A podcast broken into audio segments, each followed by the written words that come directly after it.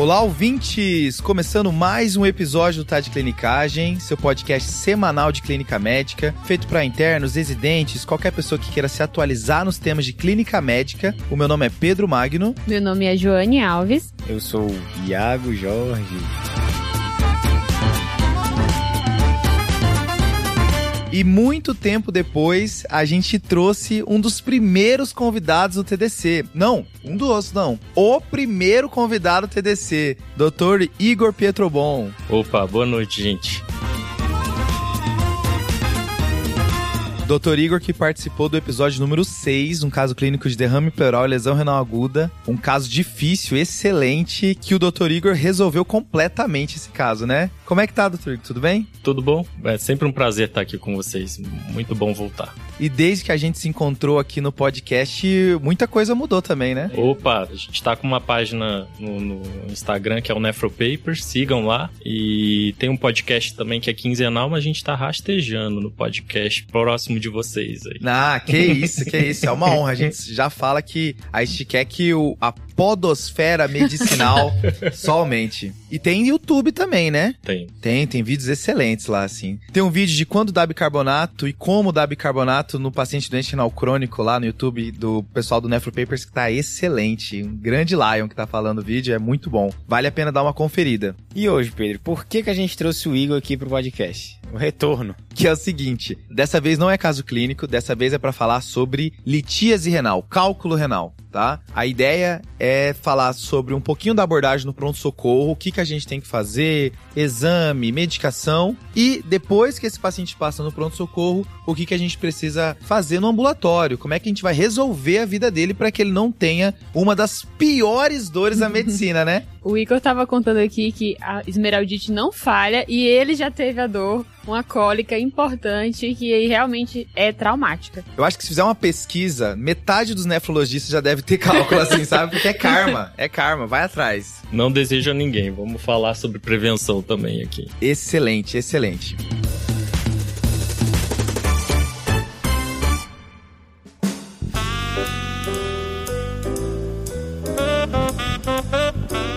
Eu acho que é legal para os nossos ouvintes a gente começar com um casinho, né? Só pra gente se situar, né? Então é o seguinte, chega no pronto-socorro de vocês um paciente Fábio, de 54 anos de idade, antecedente diabetes, e ele fala que tá com uma dor insuportável no abdômen. Começou mais ou menos uma hora, ele tentou ficar um pouco em casa, se remexia de lado, se remexia do outro, mas a dor continuava muito forte, ele procurou o pronto-socorro. A dor se localizava principalmente na lombar direita e ele falou que agora progrediu um pouco para a parte anterior do abdômen. Beleza? Beleza. Deu para situar? Deu sim. Eu acho que o primeiro passo aqui é a gente definir essa apresentação clínica típica, né, para uma cólica renal. E a gente espera que esse paciente tenha uma dor lombar. E é interessante falar dor lombar porque nos guidelines, principalmente guidelines americanos, e que eu vou falar para mais pra frente, uns scores que surgiram por aí, eles especificam em dor abdominal. E a gente usa o dor em flanco e entende como dor lombar. Além disso, pode vir náuseas, vômitos por uma dor tão importante que é essa dor, como a gente já citou antes. Aham. E não é esperado que esse paciente apresente febre,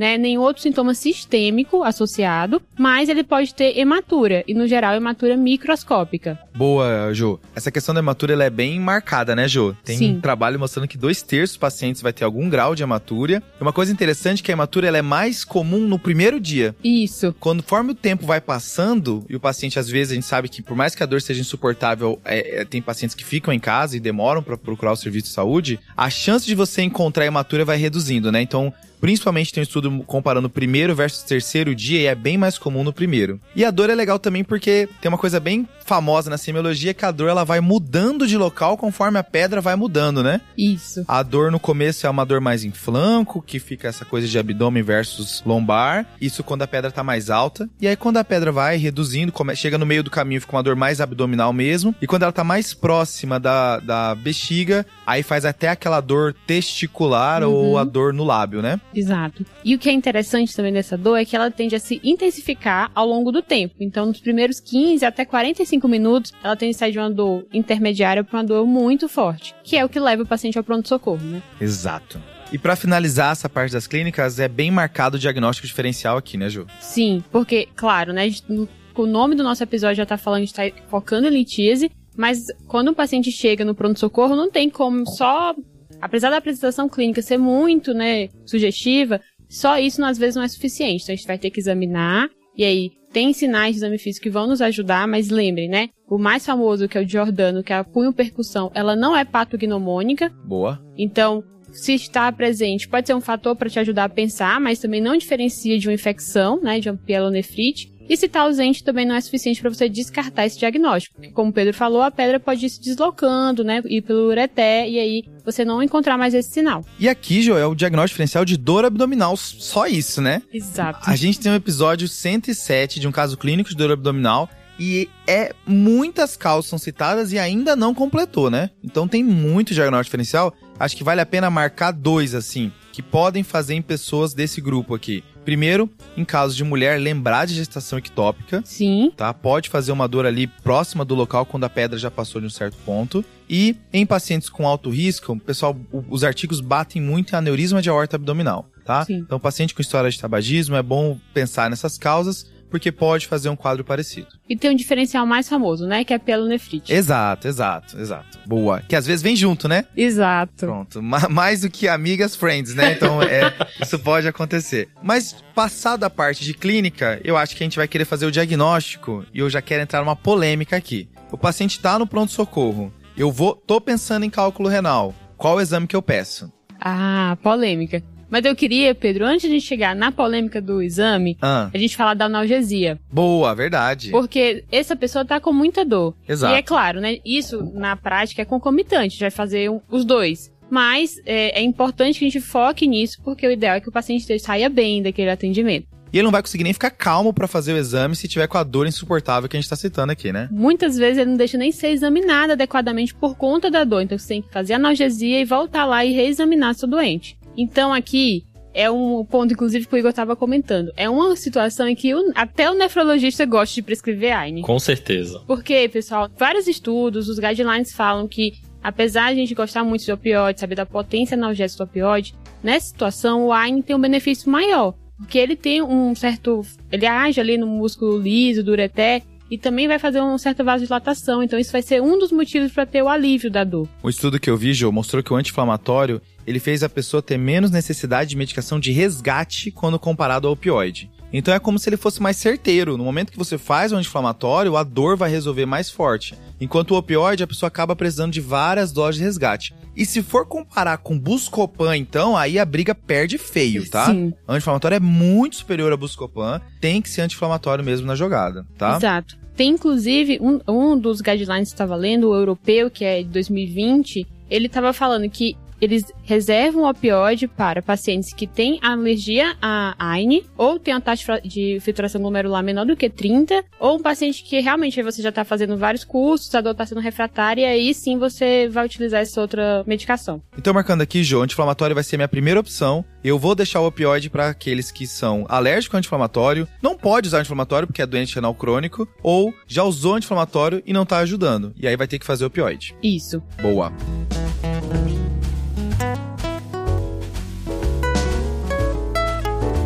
E aí agora, né, vamos pensar no exame. O Iago já tá aqui, né, assim, ó, não se segura na cadeira, tá se coçando, porque Tô ele de já boa, tô de boa.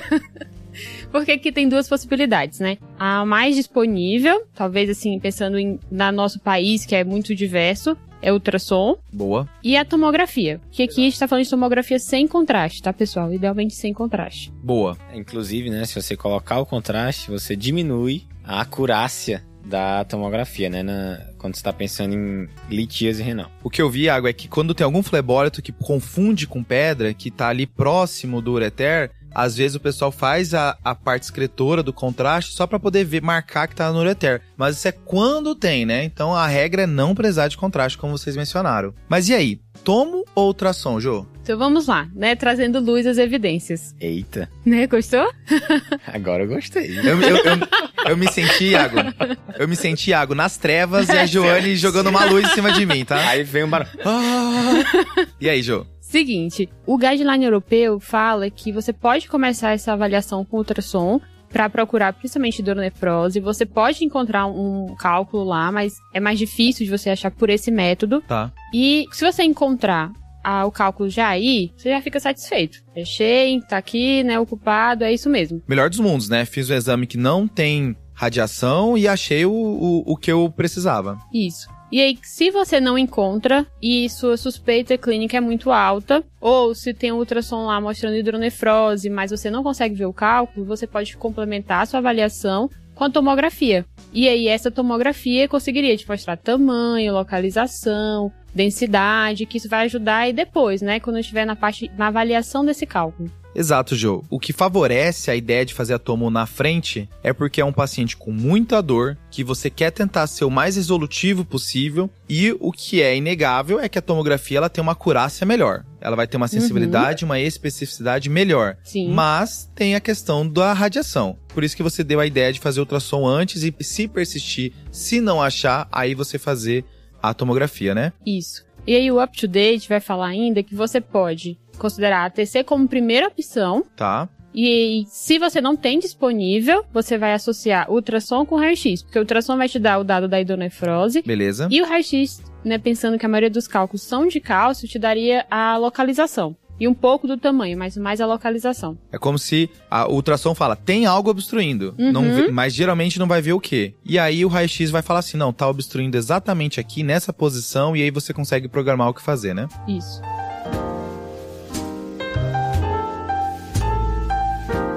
Nesse caso, especificamente que a gente está discutindo, o paciente é um homem, né? Mas se a paciente fosse uma mulher em idade fértil, aí eu acho que você pode começar com ultrassom porque você precisa, antes de querer pensar em fazer uma tomo, você precisa De um betinha, né? de um beta. Beleza. Porque uma das maiores tristezas, eu acho, de um médico é Sim. você encontrar um, um bebê lá na tomo, cara. Ah, Eu tenho até que. Chega a me dar um frio na barriga. É, é preocupante mesmo, Iago. Todo ano aparece na- nos grupos do WhatsApp uma tomografia com um bebê dentro, né? Então vale marcar que toda mulher que tá em idade fértil precisa fazer o beta-HCG antes de realizar a tomografia, né? Isso aí é, é, é o tipo de coisa que todo mundo que tá ouvindo sabe, mas volta e meia na loucura esquece, né? É interessante ainda comentar que existe uma- uma possibilidade de você fazer tomo com baixa dose, né? Baixa É, dose de essa aí é radiação. famosa, né? Lá na- no rastreio de neoplasia de pulmão já vem essa daí, né? Isso. Que a radiação é meio que um terço que o paciente vai se expor no atomo tradicional, atomo normal. É bem dizer um raio-x.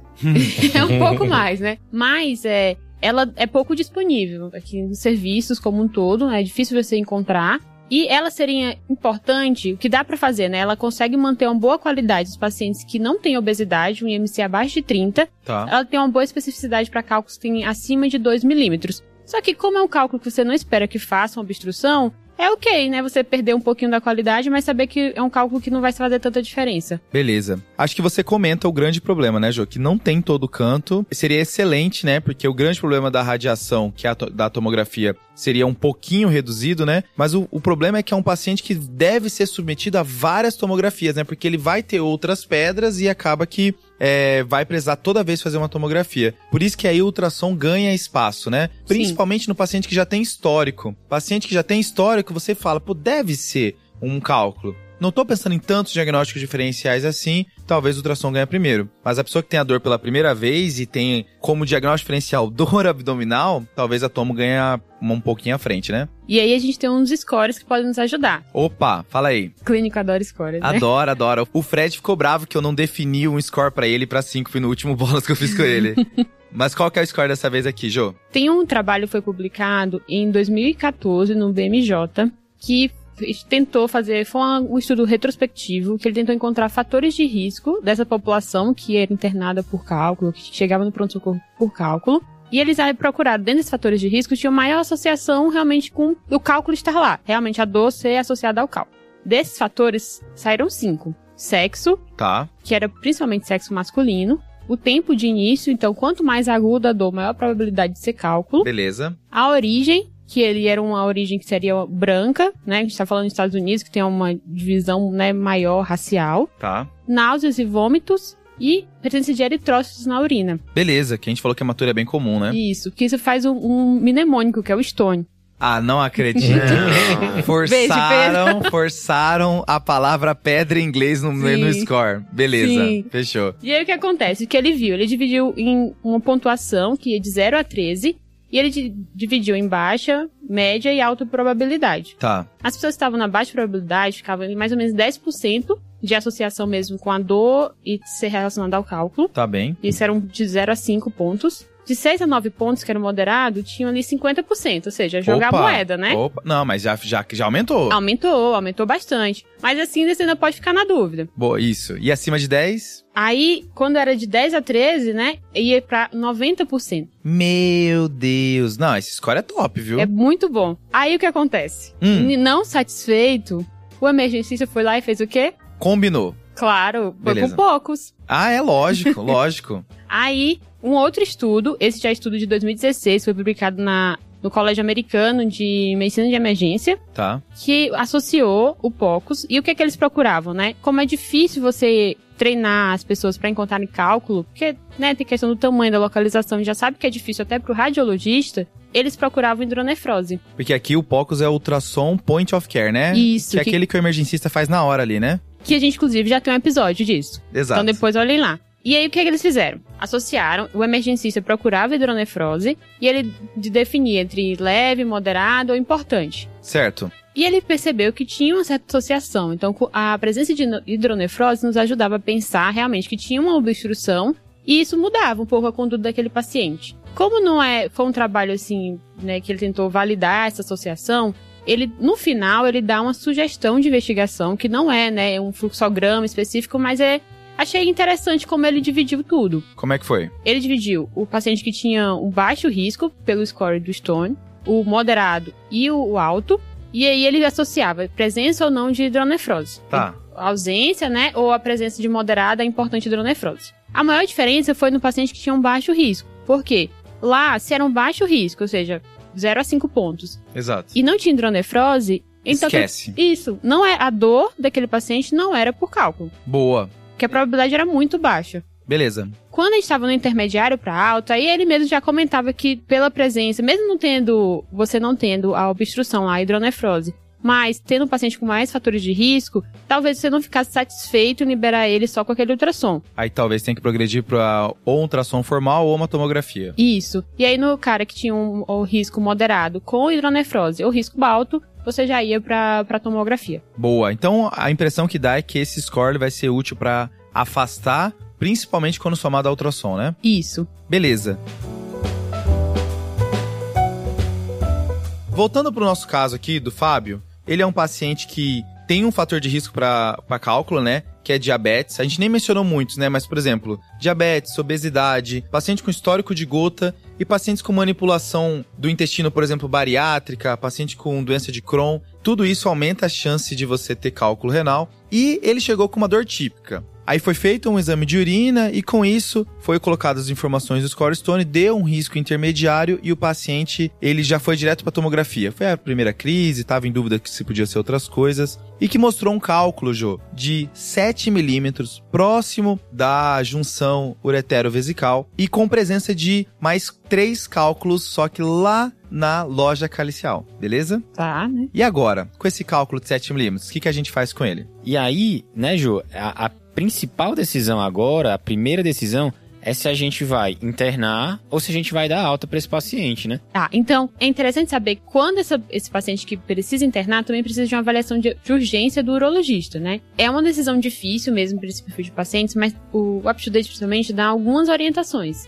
Ele fala de pacientes que não conseguem fazer gestoral, que é impossível você tratar ele em domicílio dessa forma. Imagina, né? Só, só tomar um remédio, doutor, não tô conseguindo engolir, né? De Exato. tanta dor que eu tenho. Pacientes que têm sintomas incontroláveis, seja dor, náusea, vômito. Beleza. Pacientes que têm febre, ou seja, sinais de infecção ou infecção já confirmada, já tem um, um intu, um pielonefrite. Os pacientes que têm um cálculo maior do que 10 milímetros ou que estão evoluindo para lesão renal ou anúria. Isso é legal, Jô, porque os motivos de internar, eles se misturam com os motivos de chamar o urologista, né? Isso. Por exemplo, se eu tô diante de um quadro de infecção urinária associado a cálculo, isso é uma urgência. O urologista tem que vir o mais rápido possível. Assim como um quadro de paciente que tá com uma redução da taxa de filtração glomerular, tá anúrico, por exemplo, tem que ser desobstruído o mais rápido possível. Isso. E um cálculo maior que 10 milímetros, sem a ajuda do urologista, não vai sair. É improvável que um cálculo maior que 10 milímetros seja expelido sozinho, né? Exato. Obstrução em rim único, pra não esquecer. Exato. Boa. É, a obstrução em rim única é muito boa também.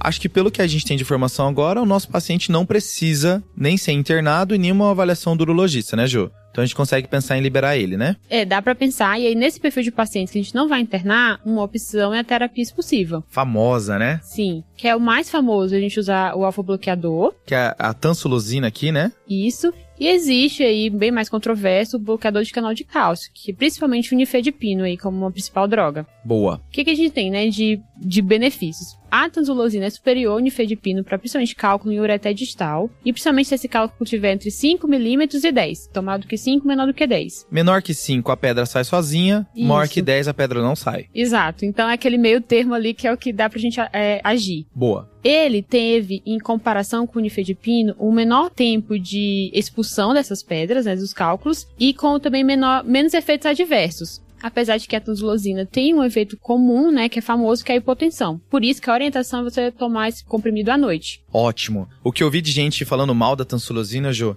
era num estudo que mostrava que a tansulosina não teve menos procedimento urológico do que outros remédios e placebo. Só que o benefício dela é menor tempo de dor. Isso é muito grande, né, para um paciente que tá com uma dor insuportável. O grande problema é o custo, né? É um remédio muito caro, de pouquíssimo acesso da população em geral, mas se tiver condições de fato, ele vai reduzir o tempo de dor, né? E aí, talvez que o nifedipino tenha seu papel. Nesse contexto é controverso o uso da nifedipina, né? Tem trabalho que mostra benefício, tem trabalho que não demonstra o benefício. Mas é, na ausência da tanzulosina, talvez valha a tentativa. Boa. Porque tem no SUS, né, a nifedipina. E outro detalhe que eu acho que vale a pena pontuar é o tempo de tratamento, né? Você não costuma fazer mais de 28 dias de tansulosina, né? Então, se Sim. você for prescrever, prescreva 28 dias. Passou disso, pouco provável que a cálculo, que a pedra vai sair com o uso dessa medicação. Boa. Fechada a tansulosina, só tenho mais três comentários pra fazer sobre tratamento agudo, beleza? Só três vezes. Só três, é rápido.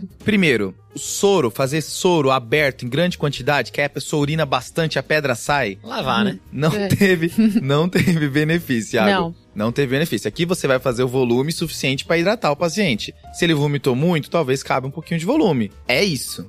Beleza. E isso serve como orientação pra casa, não é pra ele beber litros, é pra ele beber se ele tiver sede. Segundo, existe associação de montanhas russas com expelir pedras. Já tinha ouvido falar disso? Ah, não, Pedro. Não Tem, um tra- tem essa. trabalho mostrando que montanha russa consegue ter facilidade para expelir pedra. Existe uma teoria oculta que tem uma montanha russa em Orlando, chamada Big Thunder, que ela é a que mais expele pedras dos Estados Unidos, beleza? Peraí, então ela expele pedra, ela não induz dor, não. É porque a pessoa acaba desidratando e acaba formando pedra, e ela aproveita e já expele, só que nesse meu tempo sente dor, né?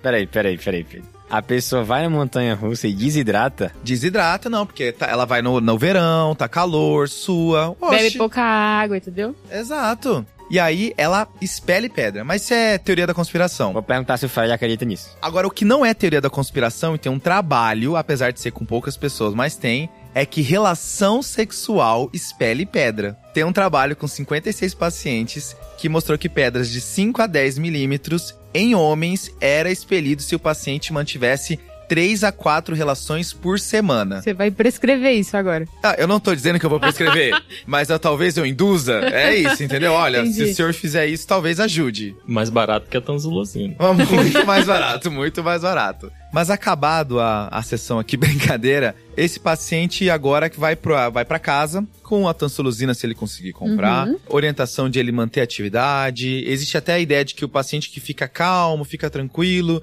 ele consegue de fato melhorar e a analgesia com anti-inflamatório ideal. Ele vai para casa. Minha dúvida é, ele precisa ir para um ambulatório, fazer o segmento dessa pedra que Por aconteceu favor, a ele? né? Ah, não, mas aí é conflito de interesse, né? Vou mandar pro Uro, né? Isso é porque a gente não, cham... não, conver... não falou no início, né, professor? O, o... Você faz parte do ambulatório de litíase daqui do Hospital São Paulo, né? Da Unifesp, né? Certo. Por isso esse conflito de interesse aqui, né? Mas o que é que, novamente, o algoritmo fala, né?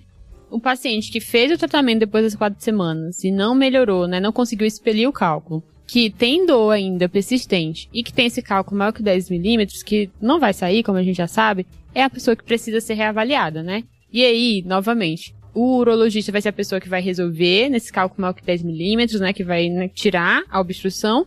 Mas quem vai fazer a investigação do cálculo é o nosso nefrologista. Uma coisa que eu vejo é que assim, se você percebe que esse paciente tem alto risco de ter novas crises de dor, vale a pena encaminhar para poder fazer a prevenção, como o professor Igor falou. E como que eu posso identificar esses pacientes? São pacientes que já tiveram várias crises, Uhum. pacientes que tiveram uma crise, mas na- já percebeu que tem várias pedras formadas, como é o caso do nosso paciente, ou paciente que tem história familiar de dor recorrente por cálculo. Tudo isso para tentar estimar a chance desse paciente ter um cálculo de novo. O nosso paciente se encaixa nesse cenário, então ele vai precisar ser encaminhado para o ambulatório. Vamos imaginar então que o Fábio, um mês depois, chega lá no ambulatório do nefrologista, do médico que está assistindo ele, na busca de tentar não ter essa dor de novo, né? Como é que é feita essa abordagem inicial, professor? Importante primeiro refazer a história clínica, né? Ver Boa. fatores de risco da anamnese que aumentam o risco de recorrência de cálculo. Então, só o fato de ser homem já aumenta o risco dele ter recorrência, é, obesidade, dislipidemia, síndrome metabólica como um todo, né? Exato. aumenta o risco de, de cálculo por, por ácido úrico e por, por, por cálcio também. Nessa investigação inicial no ambulatório, a gente pede exames séricos, por exemplo, para afastar doenças clínicas comuns. Então, por exemplo, uma doença, a, ter, a terceira endocrinopatia é mais comum, hiperparatiroidismo primário importante, fundamental afastar em quem tem nefroletíase. Conhecida por fazer cálculo, né? Muito. E, inclusive a indicação cirúrgica. Então muda é, a conduta quando você dá esse diagnóstico, né? Nesse cenário, o que a gente pede na abordagem inicial, então, para o paciente vai ser um cálcio e possivelmente um PTH, né? PTH, isso é um pouco controverso, né? Há quem solicite PTH só na vigência de hipercalcemia, mas a gente tem um- uma população com hiperparatiroidismo normocalcêmico que não é infrequente, co- corresponde a 10% mais ou menos dos hiperpara primários, então vale a pena nos litiásicos pedir PTH e cálcio na avaliação inicial. Top. Além do cálcio do PTH, vai entrar então a parte do perfil metabólico, colesterol, tudo isso que a gente vê se o paciente se encaixa Glicemia, nisso, né? ácido úrico, lembrar da gota que você citou como fator de risco aí para o desenvolvimento de litíase. É, estimar a taxa de filtração glomerular, não esquecer que litíase é um fator de risco para doença renal crônica, né? Boa. Difícil negar uma create, né? Agora, ainda vida. mais agora, né? E é fundamental esse exame porque depois a gente vai falar sobre urina de 24 horas. Se eu tiver uma taxa de filtração glomerular menor do que 60, dificilmente eu consigo fazer essa análise de forma fidedigna na, na urina. Boa. Um exame que eu vi o pessoal indicar aqui é o bicarbonato. Porque se o paciente tiver acidótico, dá pra pensar em acidose tubular renal. muito importante, assim, um bicarbonato é, faz parte da abordagem inicial, principalmente para afastar a TR distal, né, que tem associação tanto com nefrolitise quanto com nefrocalcinose. Top.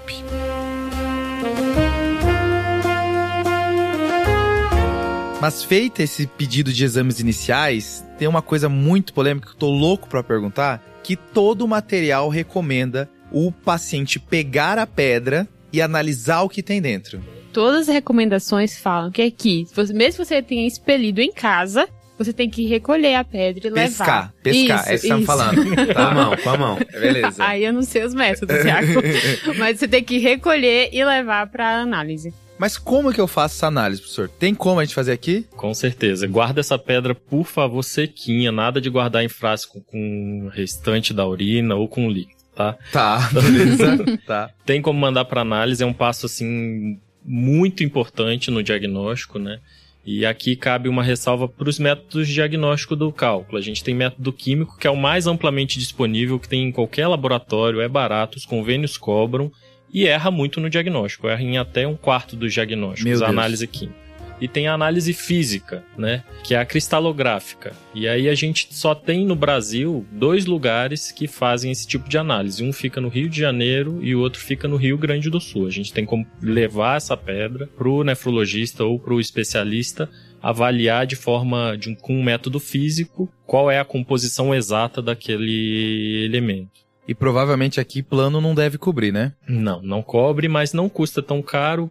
250 reais cada um dos laboratórios. Não tem. É, o preço é semelhante. Show. E aqui a ideia desse exame é tentar ver qual é o tipo de pedra desse paciente, porque cada tipo tem seu tratamento, né? A gente tem quatro tipos principais de pedra. A gente tem a pedra de cálcio, que pode ser oxalato de cálcio ou fosfato de cálcio, mas de cálcio para ficar mais fácil. A gente tem a pedra de ácido úrico, eu acho que essa é o que todo mundo já estava imaginando essas duas. Uhum. Certo? Eu tenho aquela pedra famosa que é a pedra de estruvita e eu tenho a pedra de cistina. beleza? Boa. Aqui é importante ressaltar que a de cálcio é a mais comum. Sim. A prevalência vai de 80 a 92, 96%. É bizarramente comum, né? Mas quando você não tem esse método de tentar descobrir qual é o tipo de pedra, né? Ou você não tem a disponibilidade do químico, nem do cristalográfico, às vezes você consegue inferir baseado nos exames de urina. Você consegue perceber, baseado no exame de urina, qual é a pedra que o paciente deve estar mais formando, né? É quase um enigma que você vai formando aqui, né, É o professor? caldeirão da nefroletese. Tá. Pega a urina de 24 horas, Tá, dosa a creatinina, beleza. pra ver se foi adequada a coleta.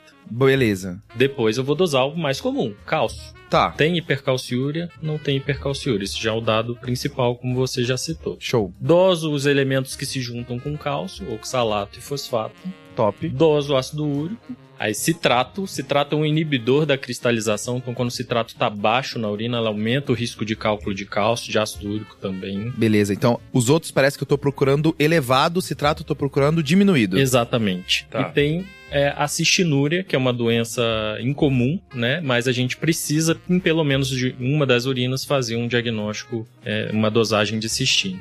É, e aí é importante pontuar que você tem que pedir duas urinas de 24 horas, né? Não é Perfeito. uma, são duas. Iago, eu vi que você pedir três é melhor do que pedir duas.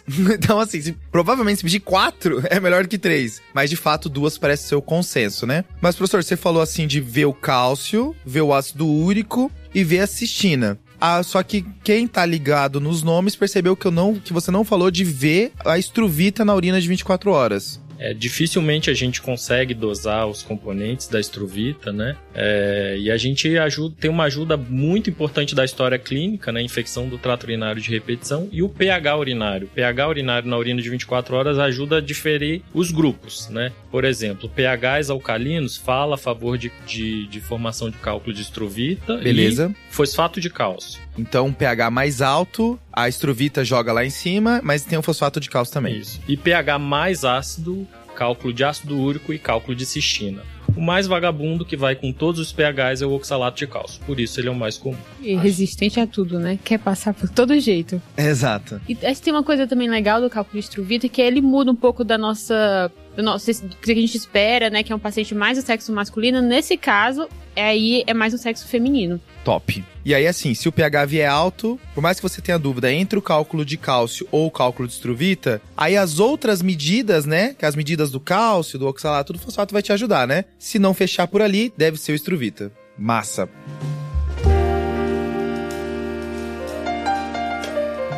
Então, até agora, o paciente nosso que chegou no consultório vai ganhar alguns exames de sangue, que a gente já mencionou, focado em parte metabólica, função renal, cálcio, PTH e um bicarbonato. Vai ganhar, se possível, análise do cálculo, se ele tiver pescado esse cálculo lá na, na- da privada dele. E também vai ganhar a urina de 24 horas para ver se a gente consegue nos ajudar para ver qual é a formação dessa pedra. E uma coisa que pode entrar em conflito agora é repetir o exame de imagem, né? Porque uma coisa que é recomendada é, se o paciente foi encaminhado para avaliação da, da pedra só com ultrassom ou até mesmo sem exame de imagem, aqui vai ganhar uma tomografia para ver quantas pedras tem, para ver se não tem algum grau de obstrução. Mas e o nosso paciente que já tem essa tomografia, você faria essa toma, professor? Então, tem um trabalho da urologia que vê obstrução urinária em pacientes, em até 26% de pacientes que ficaram sem dor, né? Então, acho válido, sim, principalmente quando o paciente não visualizou a saída do cálculo, a repetir a imagem para excluir a obstrução. Então, o paciente sem dor pode ter a pedra lá fazendo obstrução. Pode, obstrução parcial ou,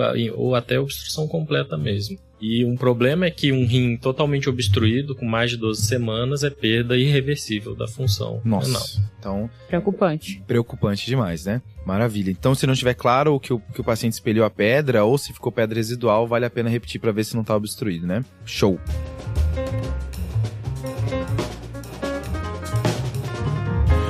Beleza. E aí, esse paciente, né, o nosso paciente, volta com o resultado dos exames. E aí, agora a gente vai fazer o que realmente interessa, né? Que a gente tenta descobrir qual a etiologia do cálculo para prevenir novos cálculos, né? Para evitar que novos cálculos se formam, né? Porque o tratamento, ele é diferente para cada tipo de pedra, né, Pedro? Aqui, Iago, eu criei uma técnica para decorar o que, que eu preciso fazer pro meu paciente, tá? Então, quem dormiu o episódio inteiro, acorde que agora é a hora. Aqui é o seguinte, ó. É a técnica do 4-3-2-1, beleza? Hum. É quase um jogo de futebol, né? Não tem esse negócio?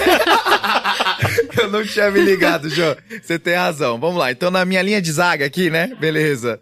O 4 é o seguinte: eu tenho quatro tipos de pedras. Então, tem um tratamento que serve para as quatro. Que se eu falei que hidratar o paciente no momento agudo não muda, aqui muda, né? Aqui o paciente que bebe o, com o objetivo de urinar 2 litros por dia, então dá geralmente beber 2 litros e meio, em dias mais quentes que você transpira mais, beber 3 litros por dia, você faz a pessoa ter menos cálculo, né? É uma questão de diluição, beleza? tá. E tem local, Jô, que fala até de você objetivar uma densidade urinária menor do que 1010. Se o paciente tiver, de fato, com a urina bem diluída, a densidade urinária vai vir baixa. O pessoal tá dando risada aqui enquanto eu falo isso. Que imagina o paciente com, fazendo urina só pra checar isso, é, né? Mas o professor Igor tá feliz. aqui.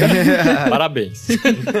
E aí, então, primeira coisa que a gente vai fazer, independente de quais seja das quatro tipos de pedra, esses quatro pacientes vão fazer muita água pra urinar bastante. Beleza? Beleza. Show. Agora o 3, indo já pra minha volância aqui, tá, beleza? Tá. Tô seguindo, tô Tá seguindo. seguindo minha linha de jogo. Agora o 3 é porque tem três pedras que não fazem a urina alcalina. E você alcalinizar pode ajudar, beleza? Que eu vou ter a pedra de cálcio, Tá. principalmente a que não envolve fosfato, que o professor falou, então oxalato, a pedra de ácido úrico e a pedra de cistina. Tá. Então, esses pacientes, se eu alcalinizo a urina, ele vai formar menos cálculo. Isso independente do citrato urinário tá baixo, que foi um dos exames que a gente pediu na urina de 24 horas. Então, deixar a urina mais alcalina nas pedras que já não são alcalinas, por isso que eu tirei uma, tirei a distruvita, vale a pena. A maneira como a gente faz a alcalinização aqui, geralmente é com citrato, né? Citrato de potássio é um dos exemplos principais e só tem que ver se o potássio do paciente não vai subir muito nesse jogo, né? Infelizmente, o citrato de potássio não é disponível no SUS. E é- tem um custo, né? Então, tem evidência também de utilizar bicarbonato. Não é a melhor opção, porque tem sódio. E a gente sabe que quanto mais sódio o paciente ingere, maior a excreção, por exemplo, urinária de cálcio. Então, tem esse efeito que não é tão benéfico, mas no, no ponto de vista da alcalinização é uma opção terapêutica. Ótimo. Então, quatro, água pra todo mundo. Tá. Três, alcalinizar a urina que não é alcalina, então vai sobrar só três pedras. Beleza. E aí, dois, indo pro meu meio de campo aqui, Jô, eu vou ter uma indicação que tem dois tipos de pedra que reduzir a excreção de ácido úrico ajuda. A própria pedra de ácido úrico e a pedra de cálcio, quando o paciente ele tem uma excreção de ácido úrico elevada, ele também ajuda a fazer alupurinol. Então aqui o alupurinol entra tanto na pedra de ácido úrico quanto na pedra de cálcio que tem excreção de ácido úrico. Exatamente, muito bom. E aí, um, a gente tá agora no seu centroavante, né? Ronaldo Fenômeno aqui. Sobrou só um, que existe um tratamento para um tipo de pedra só, que é o tiazídico. O tiazídico na pedra de cálcio, ele acaba que faz com que a pessoa elimine menos cálcio na urina, absorve mais cálcio então, e aí, jogando menos cálcio na urina, forma menos pedra de cálcio. Beleza. Gostou do meu esquema de jogo aqui? 4, 3, 2, 1? Seleção. Sensacional, viu, Pedro? Top, né, professor? Brilhou muito.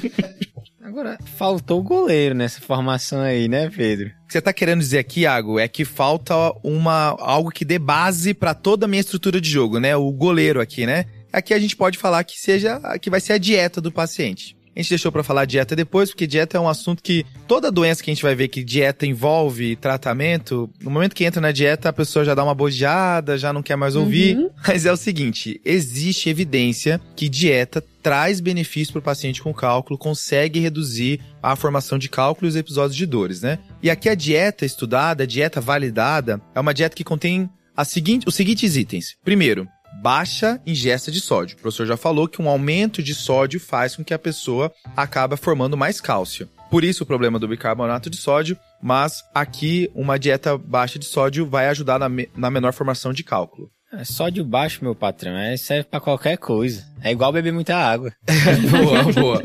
Além disso, você tem que ter um baixo conteúdo de proteínas animais, né? Lembrar que ácido úrico aumenta a formação de cálcio, aumenta a formação do próprio ácido úrico. Então, um baixo conteúdo de proteínas animais. Aumento de vegetais e produtos cítricos, né? Pensando muito no citrato. Isso é legal, né? Que eles reforçam, várias das diretrizes falam isso, né? De você, dos alimentos cítricos, de manter na dieta. Boa. Aqui, o cálcio vai manter normal. É uma coisa que é contraintuitivo quando você começa a estudar, né? Você pensa, beleza, a pessoa tá formando a pedra de cálcio é porque tá sobrando cálcio na pessoa. E aqui não funciona desse jeito, porque o cálcio no intestino, ele se liga ao oxalato e não é absorvido, vai embora nas fezes. E aí, se eu não tô dando cálcio suficiente, o corpo absorve mais esse oxalato sozinho, que vai se ligar lá no rim com cálcio e vai formar pedra. Isso é bem bacana, bem estabelecido. Dar cálcio de menos faz a pessoa absorver mais oxalato. Top. E aí, contraponto, até existem dietas com, oxa- com menor quantidade de oxalato, né? E aqui o que é destruído é o vício do chocolate. Aqui, chocolate tem mais oxalato, junto com castanhas, espinafre, né, professor? Tem esses verdes mais escuros, né? E evitar a suplementação com vitamina C. Que também tem oxalato, né? Exatamente. Esses produtos, assim, então, assim, vira aquela coisa. Ah, então, beleza. Se eu tenho pedras, não posso mais comer chocolate, né? Uma dica que eu vi é que, assim, olha, você tá jogando oxalato no intestino. Uhum. Sabe o que, que você pode fazer pra tentar quelar esse oxalato no intestino? Ah, O cálcio. Então, vai comer o chocolate, toma um copo de leite, toma um iogurte. Aí você já quela no intestino e não absorve. Milkshake liberado. Milkshake ah olha, é liberado. uma boa dica, então. Boa. Então, assim, a, a- a- o oxalato, reduzir o oxalato pode ajudar, mas quelar o oxalato é uma opção. Então, Pedro, nós vamos focar em uma dieta hipossódica, Boa. uma dieta que tenha baixa quantidade de proteína de origem animal, Ótimo. uma dieta com frutas cítricas Beleza. e manter o cálcio normal. Top, Jô. Beleza. Acho que tá fechado nossas medidas dietéticas aqui. Boa. Uma coisa que obesidade está relacionado, diabetes está relacionado, então controlar esses outros fatores de risco. Se o paciente tem hiperpara, tratar o hiperpara dele. Acho que esse é o feijão com arroz. Show? Fechou.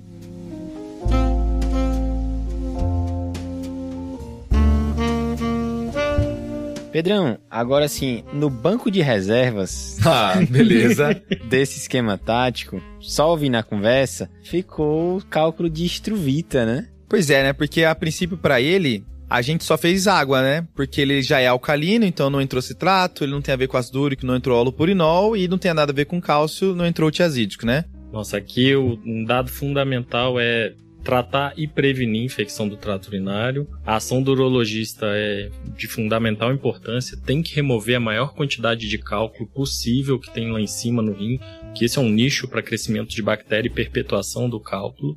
É, e lembrar que nem, nem todo cálculo de estruvita é igual ao cálculo coraliforme. A gente pode ter cálculo coraliforme por outras etiologias. É a principal, mas não é a única, exclusiva. Boa. Com, assim, o famoso não é patognomônico, né? Aham. Acho que uma das frases mais comuns aqui do TDC, né? Uma coisa que só percebi estudando é que o proteus é o mais comum, mas outras bactérias estão no jogo também, né? Isso, as pro- bactérias produtoras de urease são as que aumentam o risco da- dessa patologia. Agora a vantagem é que a Escherichia coli não produz urease, né? Essa é top. Por isso que assim, a principal causa de infecção urinária, ainda bem, Aham, pela ainda salvação bem. dos rins, a não forma cálculo. Pela salvação dos rins. Eu Gostou? gostei. Gostou? Ah, Eu gostei. Um slogan, né? Aham. Parece que eu vou me candidatar, né? Fechamos então, pessoal? Fechou. Passamos o rodo em litíase? Não era régua? É a régua, né? Beleza, pode ser, pode ser.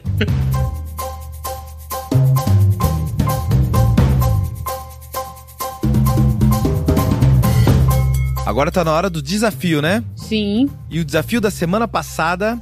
O desafio que eu mandei foi em relação a uma levedura que não a cândida, que a gente não pode tratar com a equinocandina. Então, é o grupo do tricósporo. E aí, o tratamento recomendado vai ser com voriconazol ou fluconazol. Guarda essa, hein, galera? E quem acertou o desafio foi a Larissa Pereira, ela que é R2 de Clínica Médica do HUGO, lá em Goiânia. Além do tricosporo, ela também cita o criptococo. E teve mais gente que citou o criptococo nessa jogada, viu? O João Vicente do Rio Grande do Norte e o Lucas Emídio também citou. Um abraço aí, pessoal.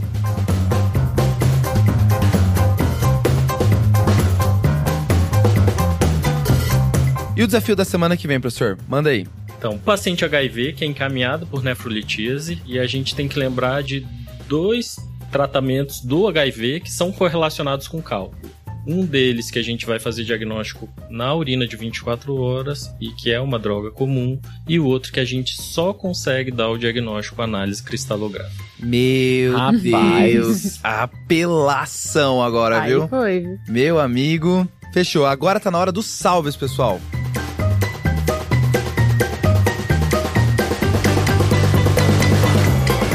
E eu acho que o primeiro salve tem que ser do professor, né? Qual é o seu salve? Um salve pra minha galerinha do Nefro Papers, grande Top. abraço. Top. Um abraço, pessoal.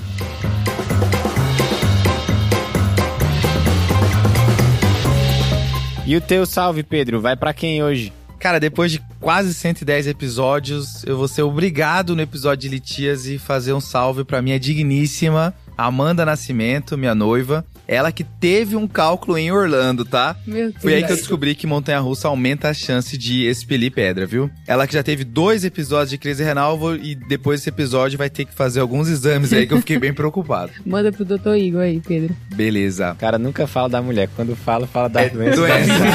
Ai, Pô, né? Você me é quebrou. triste. Mas beijo, amor. Tá, salve tá dado. Um abraço, Amanda. Oi, Amanda.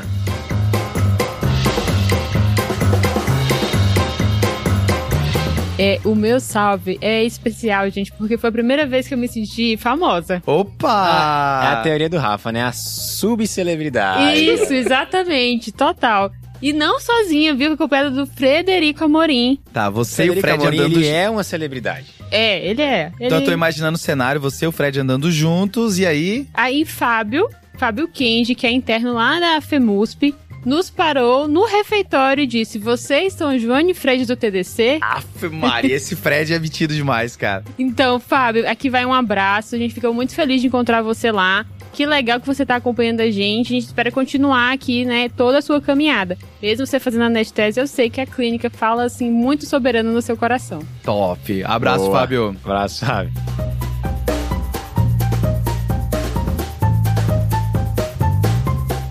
Com isso a gente termina o nosso episódio. Lembrar de seguir a gente nas nossas redes sociais, arroba Tadclinicagem, se inscrever no nosso canal no YouTube e usar o nosso site que tá recheado de informação. O buscado site é espetacular. Maravilhoso. Beleza? Valeu? Valeu, falou. Valeu, falou, valeu, falou, falou, falou. falou.